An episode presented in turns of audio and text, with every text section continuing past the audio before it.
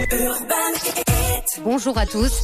La nuit a été calme en France. Aucun incident n'a été relevé alors qu'un dispositif spécial de sécurité avait été déployé à travers tout le pays.